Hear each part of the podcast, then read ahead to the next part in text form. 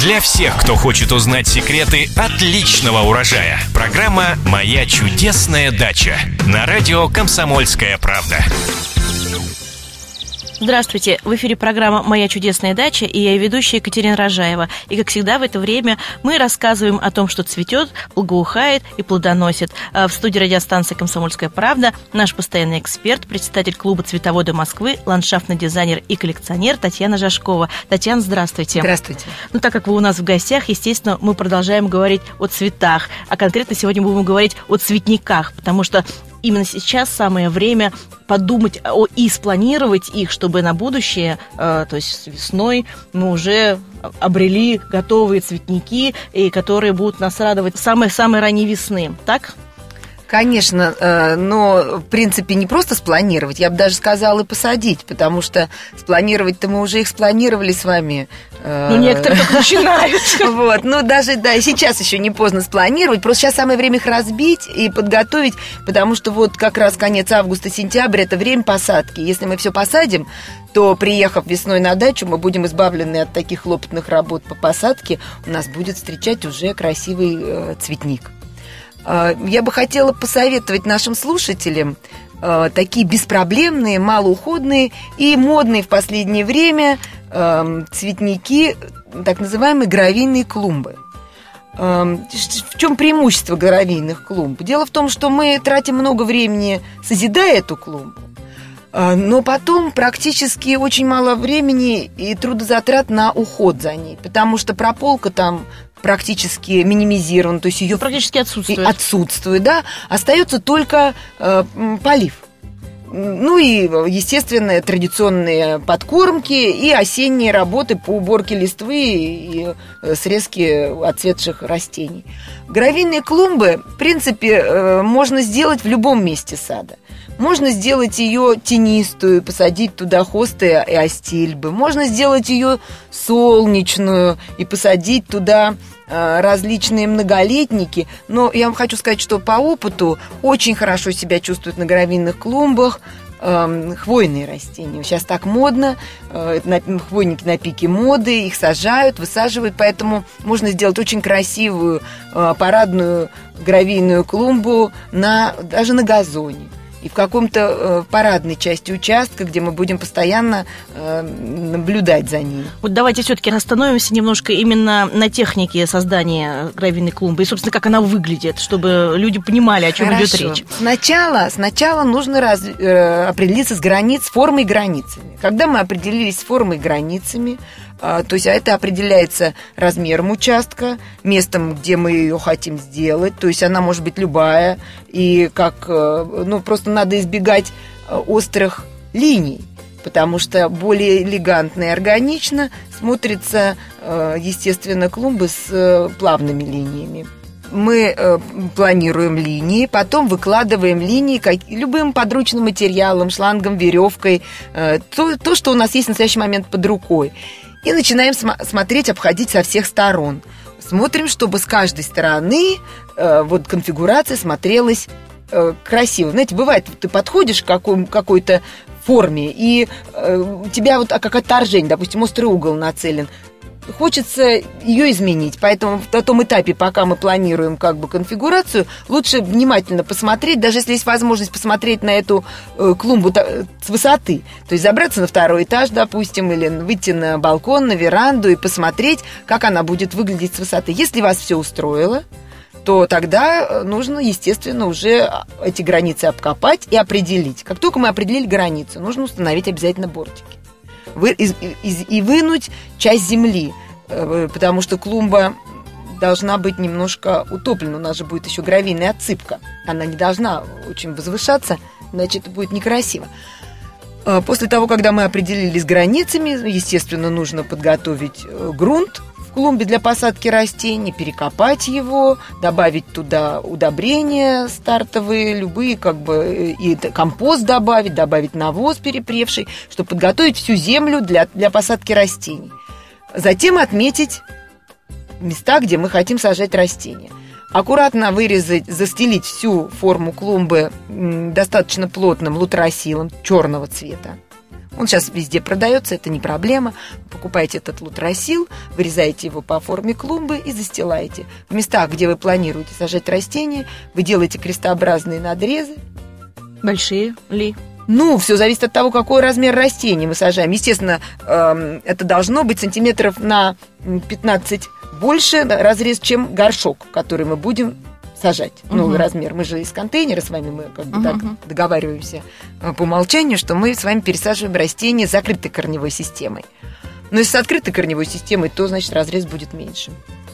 Делаем надрезы, сажаем сажаем растения, то есть делаем посадочный ям, выбираем грунт, аккурат сажаем растения, трамбуем, усыпаем, засыпаем, поливаем. После того, когда все осело, мы смотрим, все нормально, осело, все растения мы посадили, так с каждой растением. Все растения посадили. Мы аккуратненько вынимаем вот эти вот лепесточки, которые угу. для посадки мы убрали вниз. А, мы их аккуратненько, мы их не обрез... нет, мы их не обрезаем, мы просто делаем крестообразные надрезы. Угу. Затем мы их аккуратненько выстилаем вокруг, смотрим, сколько места нам нужно именно вокруг шейки. Вырезаем это аккуратненько, там по кругу, или как удобно, что это будет не видно.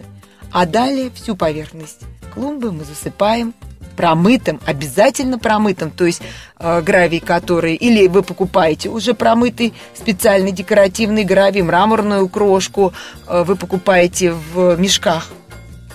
А не надо песок сыпать поверх ничего, лутросила, ничего? Нет, все. Еще и, и мало затратно. И вы, и вы все это засыпаете. После того, когда вы засыпали, вы начинаете наслаждаться уже красивым видом вашей клумбы. А как часто поливать нужно? Все-таки лутросила и гравий это как э, или сохраняет это влагу? Они как раз сохраняют, сохраняют влагу. влагу. Это же как мульча. Это как естественная мульча. То есть в жаркие, в жаркое лето. Это еще и спасает от засухи. Спасает от засухи. Да. Единственный недостаток, это вот единственный недостаток я могу, если у вас солнечная гравийная клумба, то иногда, когда очень жарко, гравий перегревается, и растения начинают подгорать. Но опять же, это легко решается вопросом полива, опрыскивания полива. Также можно посадить и розы. Какие лучше растения? Нет, розы в гравийную клумбу я, я не сажала бы. Итак. Даже не знаю почему, но мне кажется, что вот розы, если только почвопокровные. Вот если почвопокровные небольшие розы, тогда, наверное, это будет хорошо в сочетании с хвойными растениями, это будет красиво. Итак, давайте тогда перечислим, какие растения мы можем на эту гравийную клумбу высадить. Как, какие будут смотреться эффектно. Ну вот мы сказали про хвойники. Хвойники, это, безусловно, это их естественная среда. Значит, потом будут хорошо смотреться на гравийной клумбе астильвы прекрасно хосты, хорошо подойдут для гравийной клумбы гехеры, но не все потому что есть некоторые гехеры, которые бурно нарастают, этих часто надо пересаживать. Но я хочу сказать, что вот много, я много делала именно гравийных клумб на разных участках, и, в принципе, всего несколько раз я столкнулась с проблемой, что гехеры подгорают. Астильбы. Очень хорошо смотрятся э, астильбы. Любые, в принципе. Все, сор, все сорта астиль прекрасно смотрятся. И, главное, очень хорошо нарастают на гравийных клумбах. То есть это для них не проблема. Эм, бересклеты великолепно будут смотреться. Э, различные, пожалуйста, вам небольшие карликовые спиры, барбарисы, можно создать такой миксбордер даже гравийный. Злаки хорошо очень э, растут на таких вот в каменистых садиках. И вы знаете, как не парадоксально, но вот э, в каменистом садике очень хорошо себя чувствуют карликовые ирисы. Просто для них вот эта куртина, где вот они нарастают, то есть гравий не должен примыкать, собственно, к растению самому. К самому растению, да, к их корневищам, потому что ирисы в корневище расположены наверху. Но от того, что ирис, в общем-то, они южные растения, мы их пытаемся у себя и выращиваем, и успешно выращиваем.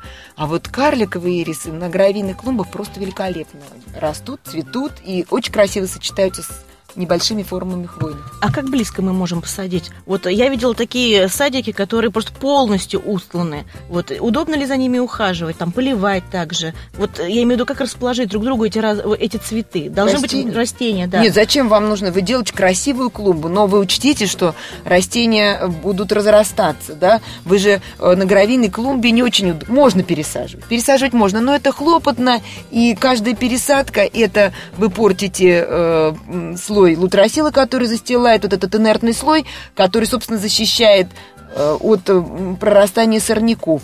Поэтому я бы сказала, лучше все-таки на гравийной клумбе использовать э, не уплотненную посадку, а именно посадку, рассчитанную на то, чтобы она у вас была декоративно ну, в возрасте хотя бы там 4-5 лет растений. То есть нужно предусмотреть это. А пустые места можно заполнить красивыми камнями. Маленьким бассейником. Ну, ну, ну можно, но бассейн тогда уже нужно предусматривать специальное место. Ну вот я поэтому бассейн э, можно строить. Да, пожалуйста, бассейн вы можете внутрь, тогда у вас просто должна быть большая гравийная клумба. Ну да, вот я, я, бассейн. Я тут же представила свою клумбу, у меня большая прямоугольная, э, большая прямоугольная неухоженная клумба, которая, собственно, вот только дорвись до нее. Вот, и там можно предусмотреть, в принципе, все. И я вот почему говорю, эти самые острые углы, допустим, которых вот у нас в жизни не хватает, и мы да. хотим все это сгладить. Вот, может быть, туда какой-то маленький э, по углам сделать какие-то водоемы. Нет? Нет. Ну, нет. Фонтанчик. Вот я, я, я планирую такой чтобы был уж садик, так садик.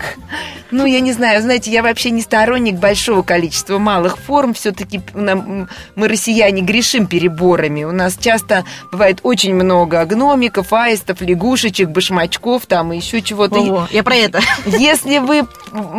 Любая малая форма да, имеет право и э, должна быть. Просто ее нужно использовать ну, не просто со вкусом, а очень аккуратно, к месту и в небольших количествах. Ну, если вот э, на одну гравийную клумбу вы поместите какую-то одну форму, например, кувшин, э, лежащий кувшин, в который вы посадите, скажем, очитки или молодилы, и они будут так оттуда эффектно, как фонтаном струиться – это, ну, возможно, да. Если гномик, то, наверное, Куда гномика один. можно деть? Скажите, куда поставить Нет, гномика? Ну почему? Гномик можно, можно поставить под листик, например, какого-нибудь растения в компанию к нему или лягушечку маленькую посадить. Если у вас есть водоем, то почему не посадить где-то недалеко от него маленькую лягушку? А вот с таким гравийным, э, с такой гравийной клумбой, э, что лучше еще расположить? Какая клумба хорошо с ней будет рядом смотреться? Ну вот, вот большая, э, у нас большая гравийная клумба. Идут две дорожки по бокам. А что по другой край дорожки можно посадить? Что лучше будет смотреться, чтобы расширить этот сад? Ну, сложный вопрос. Во-первых, наверное, я бы не стала делать гравийную клумбу совсем уж прямо вдоль дорожки. Если это вдоль дорожки, то это уже Нет, я не говорю, клумба... что это центральная клумба. А, центральная, это центральная. центральная. Я говорю о том, чтобы как бы продлить сад, вот эта перспектива, чтобы ее как-то сочетать. Что должно быть, быть следующим переходным таким э, звеном? Все зависит от того, как мы двигаемся по саду. Ведь вообще, в принципе, сад – это обзор. Обзор – это прогулка.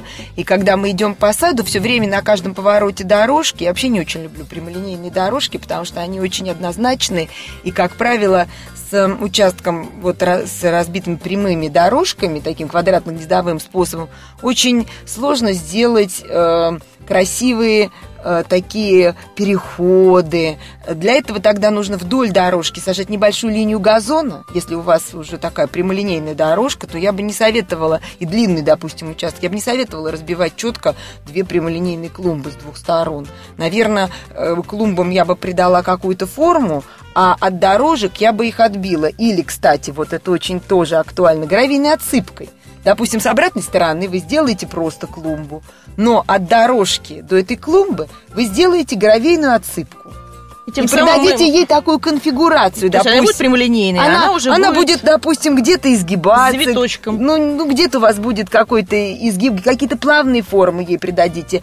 То есть формы края следующей клумбы, которая будет с другой стороны дорожки. А, собственно, вдоль прямолинейной дорожки вы аккуратненько взявши в бортики, такие, которые металлические, будет не видно, вы также постели, вынете грунт, постелите лутросил, все засыпите гравием, причем таким же, или, э, я говорю гравий, но в принципе это может быть что хотите, мраморная крошка, это может быть галечник, то есть камень каждый подбирает сообразно своему бюджету. Каков бюджет, такова засыпка. А какой лучше всего смотрится? Наверное, мраморная крошка?